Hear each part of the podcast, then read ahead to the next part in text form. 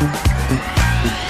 Wir sagen hier bei ISSO ja immer wieder, dass wir uns über eure Meinung zum Podcast freuen. Und das nehmen wir auch ernst und meinen das so. Wir wollen immer besser werden und auch darauf eingehen, was ihr euch wünscht. Genau. Und deshalb haben wir eine Umfrage gestartet, in der wir euch nach euren Hörgewohnheiten und Feedback befragen.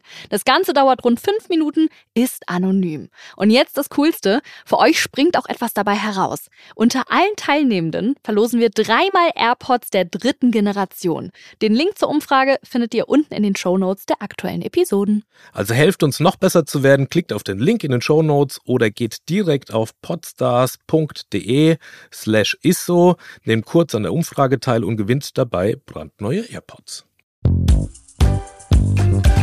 Ist so, der Ernährungspodcast mit Achim Sam und Julia Rohrmoser.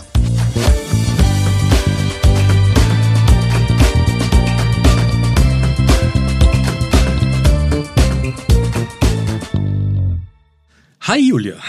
Hi Achim. Äh, hallo und herzlich willkommen. Ist so, präsentiert von Edeka. Ich bin Achim, dein Lieblingsernährungswissenschaftler. Ach so, du sagst gleich schon so nach zwei Episoden Lieblingsernährungswissenschaftler, ist das so? Ja, ja. gehe ich mal fest von aus. Oder hast du einen anderen? Nee, ich habe ehrlich gesagt auch noch keinen Vergleich. Deswegen sage ich jetzt mal ja. Mein Lieblingsernährungswissenschaftler, ich habe ja schon einige Sachen mitnehmen können tatsächlich. Und wenn ihr euch jetzt fragt, äh, wer ist denn die weibliche Stimme? Ich bin äh, Julia Rohrmoser und ich äh, passe auf, dass Achim in seinem ja, Ernährungswissenschaftler-Dasein nicht zu sehr fachsimpelt. Ne? Ich stopp dich ein bisschen. Und vor allem passe ich auch auf, dass du das R nicht bayerisch rollst, wie du es ja auch immer ganz gern machst. Ja, die, die, Julia singt sich jetzt übrigens immer ein. Also, dass, dass die Stimme irgendwie geölt ist. Du bist auch ein Musical. Ja. Da, wie nennt man das?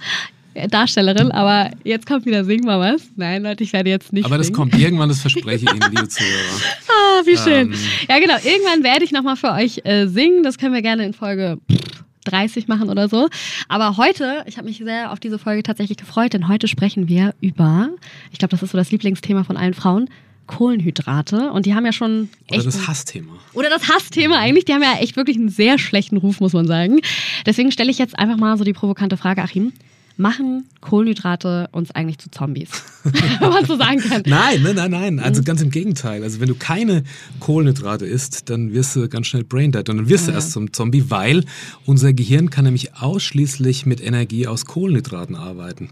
Also viel mehr aus Energie mhm. aus Zucker und kriegst du keinen, dann sinkt die Gedächtnisleistung und vielleicht kennst du das auch, dann kriegst du eine kurze Zündschnur und wirst auch mal aggressiv. Man kennt das aus einer bekannten ja. Werbung. Ne? Du bist nicht du selbst, wenn du mhm. und vergisst alles. Also No Carbs machen wirklich keinen Sinn. Es gibt da eine ganz interessante Studie sogar, die ist jetzt nur mit Mäusen, ja, aber ja. steht normalerweise nicht auf Tierversuche, aber das war ganz spannend.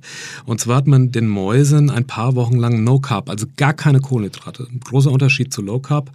Und die sind nicht nur dünner geworden, sondern auch dümmer. Das Hirnvolumen oh. hat sich um durchschnittlich 5% reduziert. Da weißt du Bescheid, ne? Okay, also sagst du, ja, also sagst du eigentlich, Kohlenhydrate sind, sind, schon wichtig. Ja, wichtig, ne? total. Ne? Kohlenhydrate sind wichtig, also die richtigen natürlich.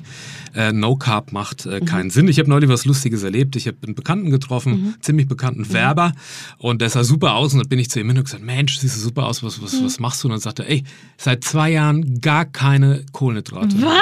Hat aber ein Glas Weißwein in der Hand. Ach so. So, und, und das ist so das, das Bewusstsein, dass man davon ausgeht, also No Carb geht auch gar nicht, dass man gar keine Kohlenhydrate isst. Das würde man auch gar nicht lang durchhalten. Ja, weil, weil Alkohol und so der ja auch Carbs hat, ne? oder? Ja, klar, Kohlenhydrate. Also unsere gesamte Ernährung besteht aus drei Nährstoffen, Kohlenhydrate, ja. Fett und Eiweiß. Mhm. Und Kohlenhydrate ist ein sehr wichtiger Nährstoff. Natürlich kann man äh, Zucker reduzieren, sollte man mhm. auch.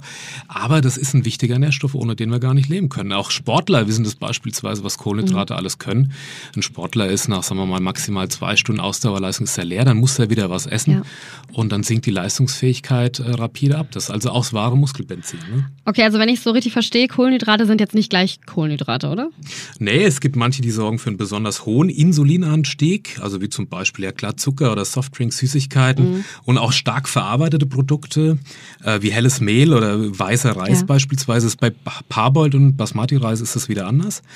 Und anders ist natürlich auch bei Vollkornprodukten und Gemüse. Und da ist der Ballaststoffgehalt, der führt dazu, dass die Kohlenhydrate insgesamt langsamer verarbeitet werden. Das heißt, man hat eine langsame Anflutung äh, von Insulin ins Blut mhm. und dann fällt der auch nicht so stark ab. Und also so fällt so rapide in den Keller der Insulinspiegel.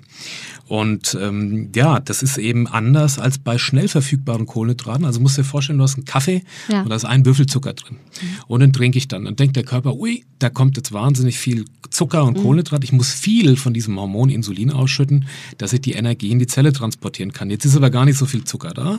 Und dann rauscht der Blutzuckerspiegel ab, dann holt er sich, zieht er sich die Energie raus. Und das ist das, was uns dann müde und auch gleichzeitig wieder Hunger macht.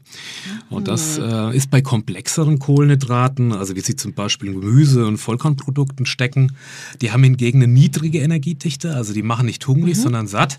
Und sie liefern nicht nur Energie, sondern die bringen auch noch eine ganz gehörige Portion an Mineralstoffen, Vitaminen mit.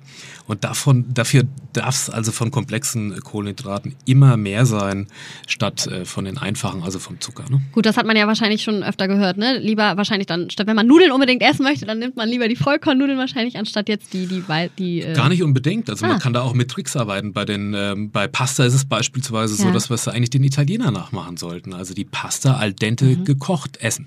Also dass sie noch bissfest sind. Dann haben die eine längere Mahlzeit, okay. äh, eine Magenverweildauer.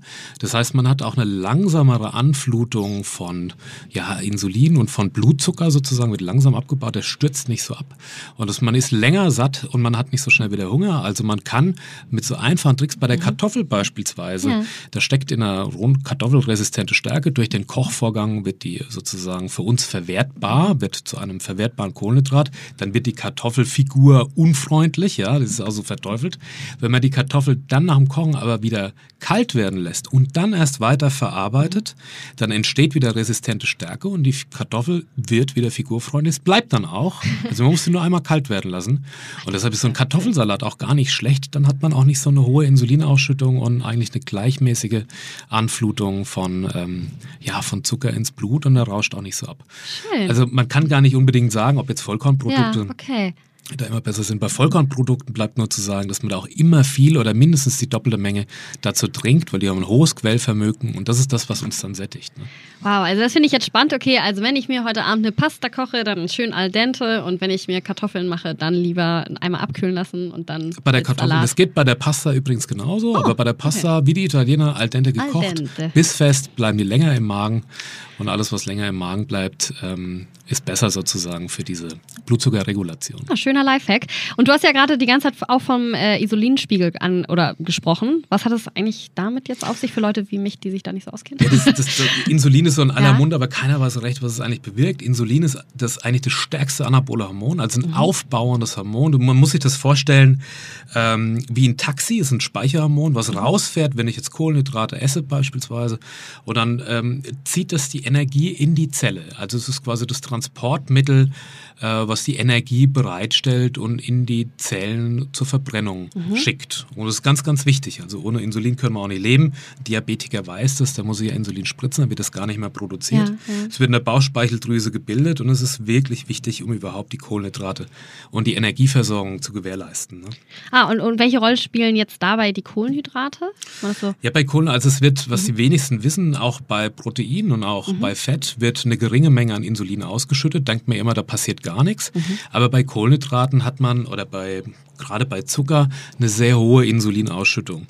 Und ähm, hohe Insulinausschüttung oder ständige hohe Insulinausschüttung, die sind eben wenig günstig, weil es uns dick macht. Ne? Man muss sich das so vorstellen, dass ja ständig Energie in die Zelle transportiert wird mhm. und wir eigentlich kaum mehr Fastenzeiten hat, dass der Körper, ne, anaboles Hormon, wieder auf seine eigenen Energiereserven zurückgreift. Also wir leben hier in so einer Snackkultur. Ja. Wir haben ständig immer irgendwie was liegen und, und sind am Essen oder am oh, Coffee ja. to go und so. Und dann wird immer Insulin ausgeschüttet und die mhm. Fettverbrennung ist blockiert. Und das ist das große Problem, das ah. wir eigentlich heute haben. Ach so, das heißt, es ist jetzt gar nicht mal so gut. Also eigentlich ist es geil, nur drei Mahlzeiten in Anführungsstrichen zu essen, ohne zwischendurch sich mal Nüsse reinzupfeifen oder. Ja, es kommt immer darauf an, was man erreichen will. Wenn man Sportler ist, muss man häufiger oder mehr Kohlenhydrate mhm. essen. Ne? Da ist der Anteil höher. Mhm. Äh, wenn man abnehmen will, dann sollte man Kohlenhydrate reduzieren. Also mhm. nicht No Carb, mhm. sondern Low Carb. Low Carb ist übrigens, kann man sich ganz einfach merken. Viele wissen es auch nicht. Einfach auf die Packung gucken. Alle Lebensmittel, die unter 20 Prozent ja. Kohlenhydrate enthalten, sorgen also nicht für so eine übermäßige Insulinausschüttung Ausschüttung. Unter 20 Prozent. Genau, und dann ist es eigentlich schon ein Low-Carb-Produkt und sorgt halt dafür, dass die Fettverbrennung jetzt nicht übermäßig blockiert ist. Ja, Low Carb ist ja sowieso wahrscheinlich so ein Thema für sich. Ne? Da können wir auch gerne mal eine Folge Gern. sowieso drüber drehen. Absolut. Und wenn ihr äh, irgendwie auch Fragen zu Low Carb Ernährung und sonst irgendwas habt, schickt uns gerne äh, eine E-Mail an isso@edeka.de und dann können wir auf jeden Fall gerne darüber mal eine Folge drehen, weil ich glaube, dass das doch für alle sehr spannend sein könnte. Ja, aber wo waren wir jetzt stehen geblieben? Ja, beim Thema Insulin. Also beim das Insulin, Insulin, vielleicht, um, um das nochmal irgendwie so rund zu machen. Mhm. Mit jeder Nahrungsaufnahme, mhm. also insbesondere mhm. natürlich bei Kohlenhydraten, wird Insulin ausgeschüttet mhm. und jedes Mal ist die Fettverbrennung vorübergehend gehemmt oder gar blockiert. Und das ist gerade halt bei Zuckereienprodukten so. Und wenn man jetzt immer wieder so kleine Snacks oder beispielsweise Kaffee mit nur einem Würfel Zucker, dann reguliert der Körper oft über. Also er hat eine höhere Insulinproduktion. Jetzt ist aber gar nicht so viel Kohlenhydrat oder Zucker da und dann greift er den Blutzuckerspiegel an, der rauscht dann in den Keller und das ist der Moment, wo wir dann wieder Hunger kriegen, wenn wir mittags jetzt irgendwie so eine weichgekochte Pasta gegessen haben oder zwischendurch was. Also man ja. isst ein Stück Schokolade ja. und kriegt dann aber eigentlich Heißhunger. Das ist die Ursache. Das baut quasi den Blutzuckerspiegel ab. Okay, das habe ich verstanden. Weniger Insulin heißt dann eine höhere Fettverbrennung und automatisch weniger Heißhunger. Aber was mhm. ist denn, wenn wir jetzt zu sehr übertreiben mit den schlechten Kohlenhydraten? ja, das ist, das ist wirklich gar nicht so ohne. Also A, Insulin, starkes anaboles Hormon, mhm. baut auf. Wir werden also nicht nur dicker, sondern irgendwann kommt es auch zu einer Unempfindlichkeit der Bauchspeicheldrüse. Das heißt, wir bekommen eine Insulinresistenz, Vorstufe von Diabetes, also mhm. Diabetes Typ 2. Und der entsteht, weil man muss sich das irgendwie vorstellen wie, wie ein Parkhaus. Also okay. so Parkhaus ist voll, die Schranke Blutdrucke geht runter, die Bauchspeicheldrüse sagt so, ich muss jetzt gar kein Insulin mehr produzieren, ja, ja. weil das Parkhaus ist voll. Ich kriege nichts mehr in die Zelle rein. Und isst man jetzt weniger Kohlenhydrat oder man nimmt auch ein bisschen ab, da reichen schon so drei mhm. bis fünf Kilo, wenn jemand einen übergewichtsbedingte Diabetes Typ 2 hat, dann wird das Parkhaus frei und dann gibt es wieder ein Signal an die Bauchspeicheldrüse, hier bitte wieder Insulin produzieren, wir können wieder Autos reinfahren. Und ähm, ja, Diabetes ist nicht so besonders gut, ja. Nee. Äh, aber es ist äh, zum Großteil tatsächlich kann man, ähm, kann man da medikamentenfrei werden, wenn man beim Diabetes Typ 2, also das ist nicht, wo die Bauchspeicheldrüse wie Diabetes 1 komplett okay. kaputt ist, äh, wenn man ein paar Kilo abnimmt, tatsächlich. Und äh, dem Körper auch mal wieder Zeit gibt, dass die Bauchspeicheldrüse wieder anspringt, Insulin zu produzieren. Und was kann man dafür tun? Ähm, einiges. Du meinst jetzt, ja. Äh, dass man, dass der Insulinspiegel. Ja, genau, äh, genau, genau. Ja, es ist ganz interessant. Also auf der einen Seite ist es so, dass wir natürlich viel zu viel essen mhm. und zu viele Einfachzucker ja. essen und das führt halt oder ständig diese Zwischensnacks haben. Beispielsweise ah. die Franzosen. Ähm, kennst du die drei Geheimnisse der französischen Küche? Nee, würde ich gerne mal wissen. Das ist Butter, Butter, Butter. Wie? Oder ja, die essen ja viel Butter, viele ja. Croissants und so. Ja.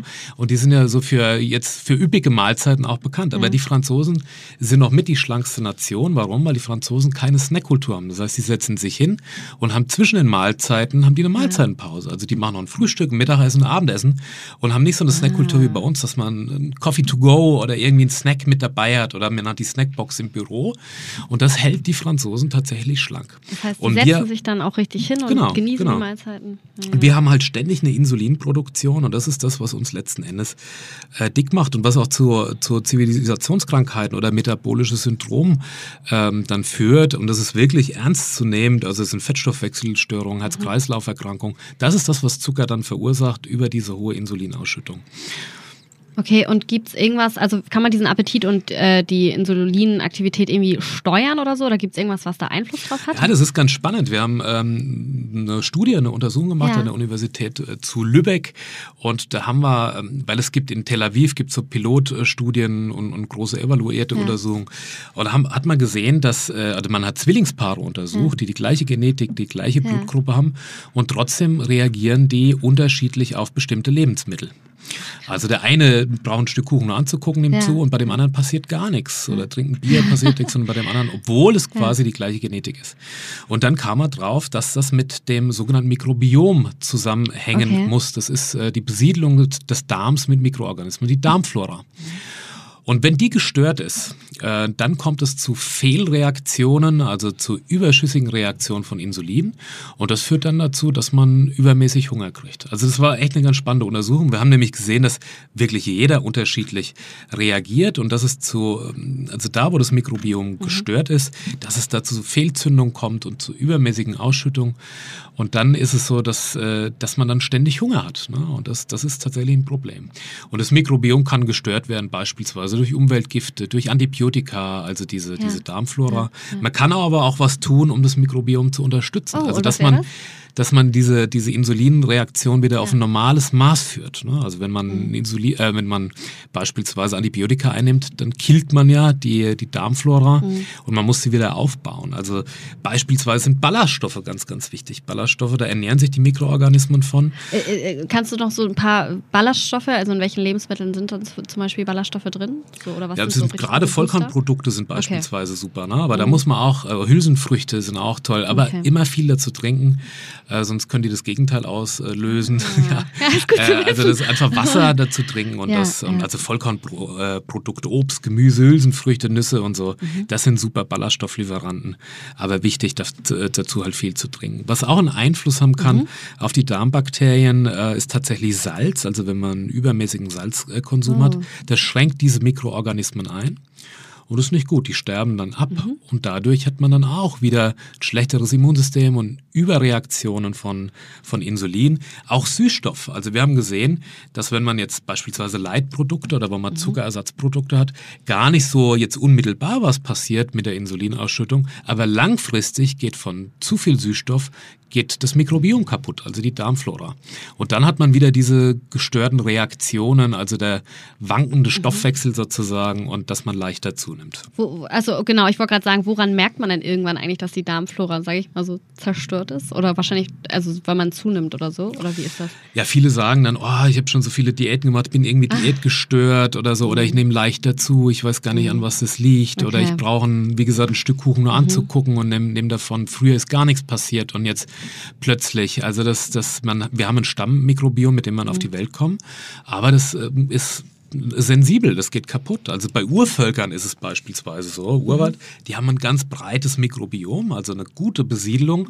Aber wenn da was reinkommt von außen sozusagen, die können gut mit dem Urwald umgehen, aber wenn da ein Infekt oder ein Virus reinkommt, dann ist es schwierig. Aber die haben noch ein recht gesundes und eine breite Wiese äh, des Mikrobioms. Und das ist gut. Also die haben gute mhm, Reaktionen. Und das ist eigentlich das Ziel. Emulgatoren beispielsweise, also das mhm. sind ähm, Stoffe für die Haltbarkeit, für die Konsistenz ähm, oder von Lebensmitteln, stecken viel in so Mayonnaise, Fertigprodukten und so weiter. Die können auch einen Einfluss haben auf das, auf das Mikrobiom und auf die Darmflora. Und was echt interessant ist, ja. äh, Schlaf. Also wer oh, zu warm schläft ja. beispielsweise, der kann da echt... Ähm, ja, wer zu warm schläft, kann da ein Problem kriegen. Also so die, die sind temperatursensibel, also dauerhaft zu warmer Schlaf Lieber mal das Fenster aufmachen, lüften ist also, eigentlich gut. Ich bin eigentlich ein relativ großer Lüftungsendgegner und schlafe immer so bei 25 Grad Raumtemperatur. da werde ich wohl mal einiges überdenken. Okay, aber was wir uns auf jeden Fall hinter die Ohren schreiben können, ist, es gibt gute und es gibt aber auch natürlich schlechte Kohlenhydrate und da müssen wir einfach wahrscheinlich ein bisschen aufpassen, halt was wir Ja, und halt nicht dieses No Carb, ne? Also genau. gar keine Kohlenhydrate, macht keinen Sinn. Ja. Wie gesagt, da werden wir tatsächlich zu Zombies und zu The Walking Bread. zu The Walking Bread, sehr gut der Ernährungsmythos der Woche. Geht tatsächlich auch wieder um Kohlenhydrate, wenn wir natürlich in der Kohlenhydrate-Folge sind. Und zwar Kohlenhydrate, die man ab 18 Uhr abends zu sich nimmt, machen dick. Was sagst du dazu? Also Kohlenhydrate kann man ja sagen, die kennen ja grundsätzlich, kennen die keine Uhrzeit. Ja. Aber wenn du halt äh, gleich, wenn du das gegessen hast, große Portion Pasta, danach ins Bett gehst, dann ist es zwar so, dass du besser schläfst, aber es werden bestimmte Hormone blockiert, mhm. Wachstumshormone, und die, die sind wichtig, weil die wiederum die Fettverbrennung äh, regulieren. Das heißt, wenn du also zu spät abends isst kohlenhydratreich ja. ist, dann ins Bett gehst, dann wird die Wachstumshormonproduktion gehemmt und das heißt, dass du dann am nächsten Tag nicht so eine hohe äh, Fettverbrennung hast. Ne? Also das, das ist schon so, entscheidend. Mhm, genau. Das heißt, es ist wirklich gar nicht so gut, nach 18 Uhr Kohlenhydrate zu essen. Na, es kommt drauf an, wenn du ins Bett gehst. Wenn du jetzt natürlich so. erst um 11 ins Bett gehst und mhm. kannst dann auch schlafen irgendwie und hast ja, dann, das ja. ist nämlich auch äh, wichtig, dass mhm. du viel schläfst, auch für die Figur, mhm, mhm, äh, dann musst du dir keine Gedanken machen. Wenn du jetzt aber um 19 Uhr ins Bett gehst, dann ähm, hast du ja wieder sagen wir mal, vier, fünf Stunden für die Verdauungszeit, mhm. wo Insulin ansteigt und wo andere Hormone in der Produktion gehemmt werden. Aber apropos Schlaf, also wer im Durchschnitt wenig schläft oder weniger als vier Stunden, der hat, und das muss man sich mal vorstellen, ja. ein um 73 Prozent erhöhtes Übergewichtsrisiko im Vergleich zu denen, die sieben Stunden schlafen. Also Schichtarbeiter haben da Riesenprobleme mit. Ah. Also Schlaf ist wichtig zur Produktion von bestimmten Hungersättigungshormonen. Bei fünf Stunden ist es übrigens so, dass man ja um 50 Prozent und bei sechs Stunden um 23 Prozent äh, ein erhöhtes Übergewichtsrisiko hat. Warum? Ne? Also Schlafmangel ja. macht A hungrig und reduziert die Fettverbrennung. Wer zu wenig schläft, erregt das Hormon, das heißt Grelin, an und senkt das Sattmacherhormon Leptin. Also da kommt es zu ja.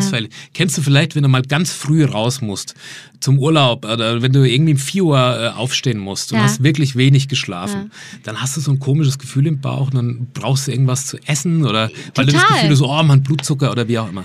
Das ist genau dieses Missverhältnis von Leptin-Grelin und das ist, dass du nicht nicht genügend Wachstumshormone dann in der Nacht äh, äh, produziert hast. Und das ist das, was du, was dich am nächsten Tag hungrig macht und für eine geringere Fettverbrennung sorgt. Oh Mann, ja, ich als Morningshow-Moderatorin schlaf, glaube ich, im Schnitt immer nur so in der Nacht fünf Stunden. Aber schön, was ich hier alles lerne. Das heißt, ich ja, weiß, ja. Du, das, also guck dir Schichtarbeiter leider Gottes an. Die haben oft Probleme tatsächlich ja. mit Übergewicht und das liegt aber nicht, weil die jetzt pausenlos zu viel essen, sondern es ja. liegt daran, dass durch den Schlafmangel die einfach wirklich eine geringere Fettverbrennungsrate haben und mehr Hunger haben.